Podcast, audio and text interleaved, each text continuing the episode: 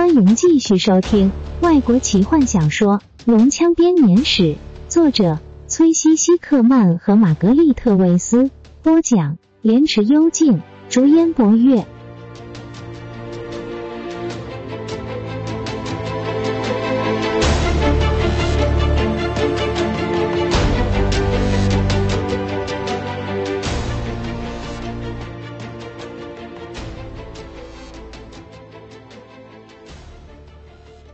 所以，现在的西古矮人居住在沙特沙罗斯几百年来，第一次被迫要工作。龙人们修好房子，把所有的事情都弄得井井有条，因此使得每个西古矮人的生活都过得很悲惨，因为他们必须要打扫和修好很多东西。毋庸置疑的，普吉大帝当然对这样的状况感到十分不满。他花了很长的时间思考要怎么样除掉这只龙。不用说，他当然知道龙穴的位置。他甚至还找到一条通往那里的秘密通道。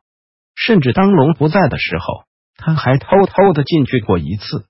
普吉非常惊讶的发现，那个地底的房间里有那么多漂亮的石头和闪闪发光的钱币。伟大的普吉一世在年轻的时候。曾经旅行过不少地方，他知道外面的人非常喜欢这些漂亮的石头，而且会用很多美丽的衣服跟他交换。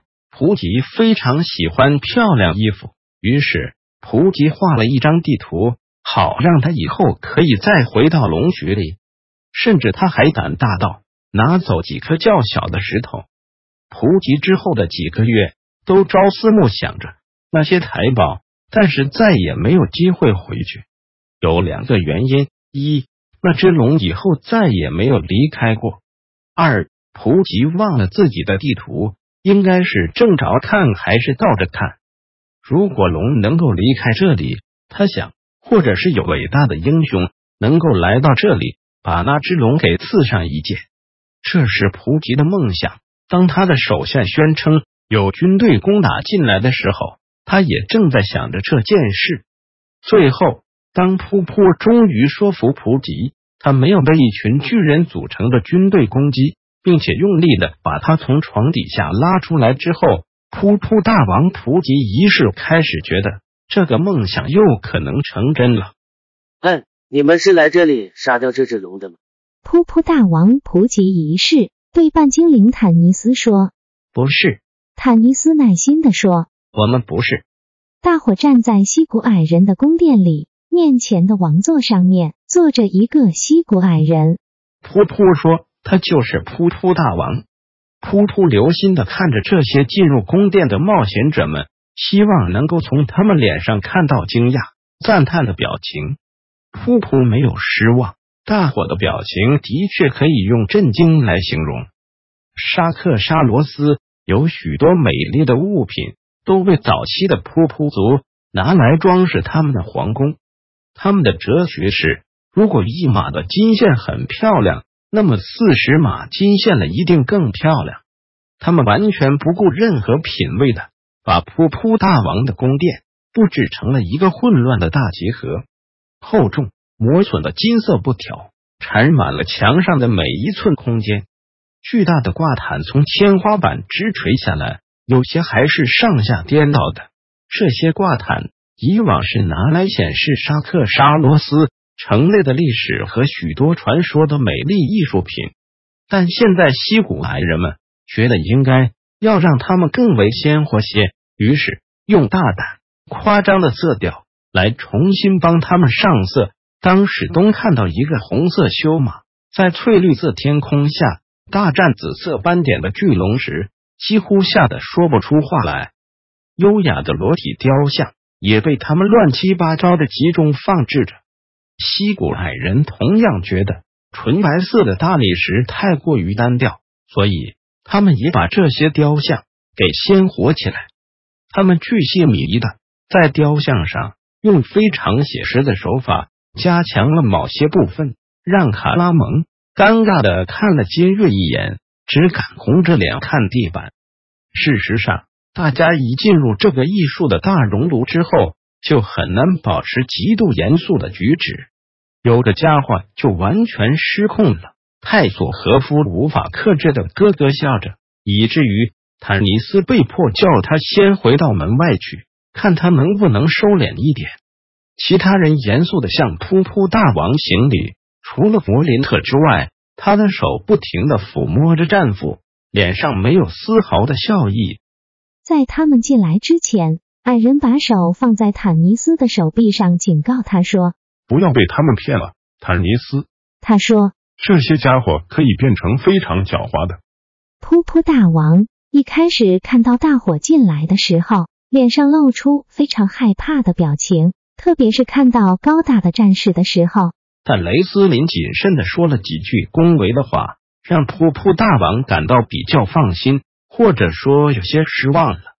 法师间歇的咳着，向他们解释：众人不想惹麻烦，只想要简单的取回一些信仰上的物品，就准备离开龙穴，最好不要惊扰到那只龙。这样的状况当然不合普吉仪式的计划，所以他假设自己听错了。他把自己包在破烂的袍子里，冷静的对他们说：“你们来拿剑杀掉龙。”不是。坦尼斯再度开口，就像我们的朋友雷斯林解释的一样，拿只龙在守护着某些属于我们的神的物品。我们想要神不知鬼不觉的把这样东西拿回来，并且在龙还来不及发现之前，就悄悄的离开这座城市。噗噗大王皱着眉，我怎么知道你们不拿走全部宝藏，只留给噗噗大王一头气疯了的龙？那里有很多宝藏，漂亮石头。雷斯林突然抬起头，眼中闪烁着光芒。史东摸着剑，厌恶的看着法师。我们会带给你们漂亮的石头。坦尼斯对噗噗大王保证：只要你帮助我们，你就可以得到所有的财宝。我们只要找到神的信物而已。对噗噗大王来说，很明显的，他面对的是一群说谎的小偷，而不是他所期待的英雄。这群人和他一样害怕这只龙，而这让噗噗大王有了一个主意。你们要噗噗大王怎么帮你们？他问，试图隐藏自己的想法，看起来十分友善。坦尼斯松了一口气，他们终于有了些进展。噗噗，他指着拉住雷斯林袖子不放的女西古矮人，告诉我们，你是全城里面唯一可以带我们去龙穴的人。带路。伟大的普吉仪式害怕的有些失态，紧紧抓住自己的袍子。不带路，普普大王很重要，人民需要我。不不，我不是指带路。坦尼斯连忙改口，我只希望你能够给我们地图，或是派人带我们去。地图。普吉一世用袖子擦掉头上的冷汗。你们早就该说地图。好的，我可以给地图。现在你们吃饭，瀑布大王的客人。卫兵带他们去吃。不，谢谢。坦尼斯有礼貌的说，不敢看其他人的表情。他们路上就经过了西古矮人的餐厅，单单只是闻到那股子味道，就连卡拉蒙也没有食欲。我们自己有食物。坦尼斯继续说，我们需要一点时间休息，自己讨论这个计划。当然。噗噗大王身体向前倾，他的两个卫兵赶上去帮忙。因为他的脚碰不到地面，回到你们来的地方，坐下来吃聊天。我会把地图送过去。要告诉普吉计划吗？坦尼斯回头看着噗噗大王，突然从他的眼中看到一丝狡诈的闪光。他立刻明白，这个噗噗大王并不笨。坦尼斯开始后悔，刚刚没有多问问弗林特的意见。我们的计划还没有完成呢，陛下。噗噗大王当然没有那么容易受骗。很久以前，他就钻了一个地道，通往客人等待的地方，以方便他偷听访客的谈话，事先知道他们要拿什么事情来烦他。他其实已经知道很多他们的计划，所以他就放了他们一马。当然，陛下这个词可能也有一些影响，他从来没听到过这么贴切的称呼。陛下。普吉重复道，快乐的叹了一口气。他戳戳前面的卫兵：“你记得从今以后叫陛下。”是。是王陛下。